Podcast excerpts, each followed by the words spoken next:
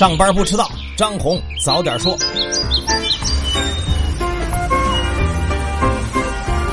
各位听友早，今天是七月十七号，星期三，欢迎收听今天的张红早点说。上来还是说大事儿。前天呢，美国总统特朗普在推特上说，中国第二季度的经济增长率是二十七年以来最慢的，成千上万的企业呢正在离开中国，中方呢非常希望和美国达成贸易协议。对此呢，外交部发言人耿爽在昨天的例行记者会上回应表示，这完全就是误导。百分之六点三的增长率符合外界对中国经济的预期，而达成经贸协议也绝不是中方单方面的诉求。美国社会各界的有识之士和广大消费者反对对华加征关税、反对贸易战，这种声音就足以说明一切。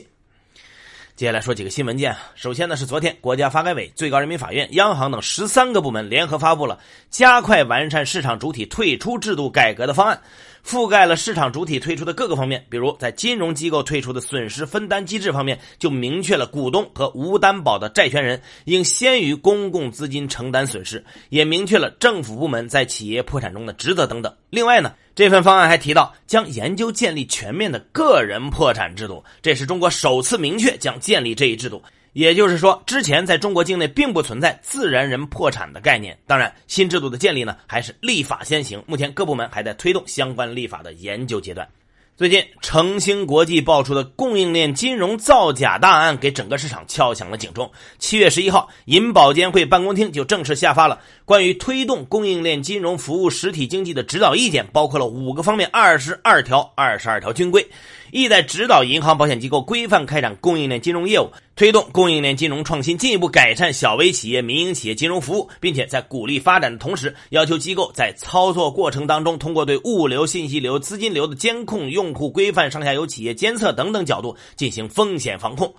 虽然这次的文件呢只是针对银行和保险机构下发的，但是实际业务的开展当中呢，包括信托、券商资管、基金子公司等等，都会参与供应链金融业务当中。如何防控风险，也成为了当前最为重要的课题，也会对其他金融机构具有借鉴的意义。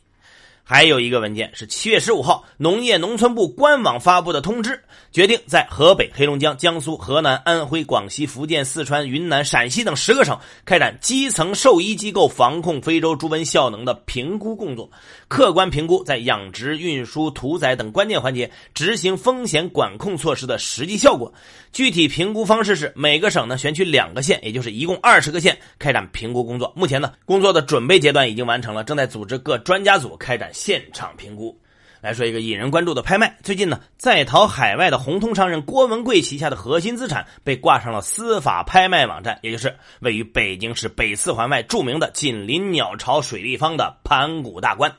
这次挂出的呢是写字楼，也就是盘古大观五号楼。拍卖会呢将在八月十九号以五十一点八二亿公开起拍。据司法拍卖网的相关页面显示呢，这次拍卖的保证金是十个亿，目前暂时还没有人报名。有知情人士就透露说，郭文贵旗下的公司在国内大约有三百亿的债务，其中百分之七十来源于银行、信托等金融机构，主要的特点就是笔数很少，但是数额都比较大。再来说一个看上去不大的案子。七月十五号，裁判文书网披露了一件听着有点不可思议的案子：一名国泰君安的八零后证券经纪人，利用自学的计算机知识和技术，凭借着两台电脑和一部手机，黑进了多个国家事务机关的网站，修改了相关工作人员的邮箱密码，并且还入侵了五家券商计算机系统，轻而易举的下载了四百多万条公民的个人信息。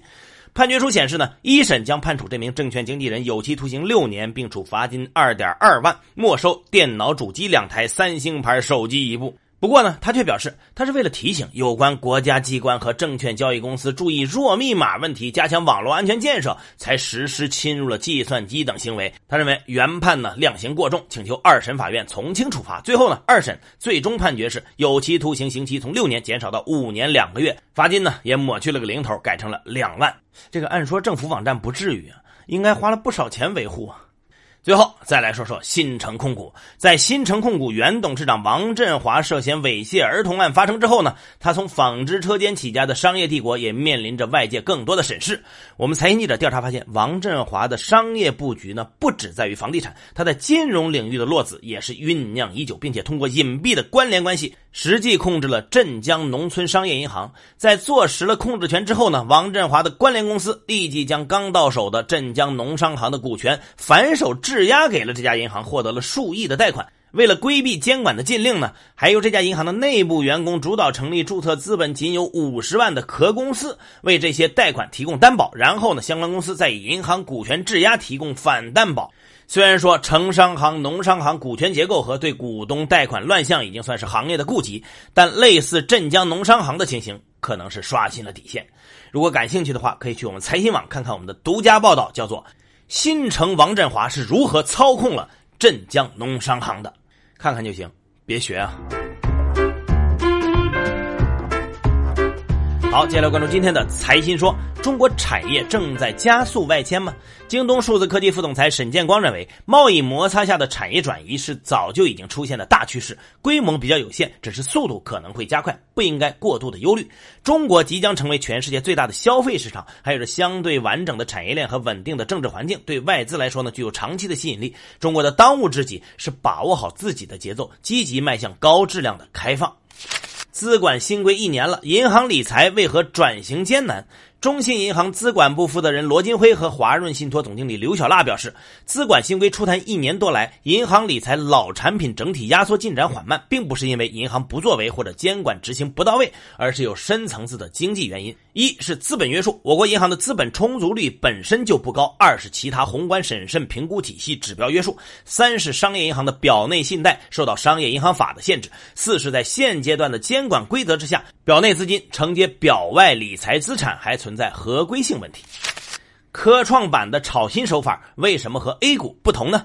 武汉科技大学金融证券研究所所长董登新说，这是因为科创板和传统 A 股至少呢存在四大差别：第一，投资者队伍结构完全不同，具有科创板准入资格的投资者人数少，几乎没有小散；第二，新股定价机制完全不同，科创板定价都是由市场来决定的，监管层不再干预或者管制。第三，新股交易规则完全不同，在新股上市的头五个交易日，科创板不设涨跌幅限制。第四，退市规则和效率完全不同，科创板退市标准和执行都很严，效率很高。当然，是不是真的不一样？下周开了板就知道。更多专家的观点呢，请收听财新 FM，你可以通过财新 APP 右上角的那个小耳机找到我们。接下来是张红一句话，看看今天有哪些重要的资讯不容错过。昨天，财政部发布了二零一九年上半年财政收支情况，全国地方累计发行新增债券两万一千七百六十五亿，其中六月发行规模七千一百七十亿，创下年内单月的新高。国资委公布的数据显示，六月央企实现净利润一千五百八十四点九亿，增长百分之八点四，创下历史新高。发改委透露，截止到今年六月底，因为失信累计限制购买飞机票两千六百八十二万人次，动车、高铁票五百九十六万人次。昨天，银保监会阿拉善监管分局公布两张罚单，两名中国银行员工因为向四证不全企业发放房地产开发贷款，被终身禁止从事银行业工作。四川启动最大规模混改，集中推荐一百七十九个项目，涉及资产总额超过三千二百亿。我国在西太平洋国际海底区域获得第五块专属勘探区，面积约七点四万平方公里，这是目前离我国港口最近的勘探区。昨天，联合国发布报告说，二零一八年全球有八点二亿人面临食品不足的困境，挨饿的人数占总人口比重持续下降。美国政府近日宣布，除了有限的例外情况之外，抵达美国和墨西哥边境的第三国移民不能申请在美国避难。新规定于当地时间十六号正式生效。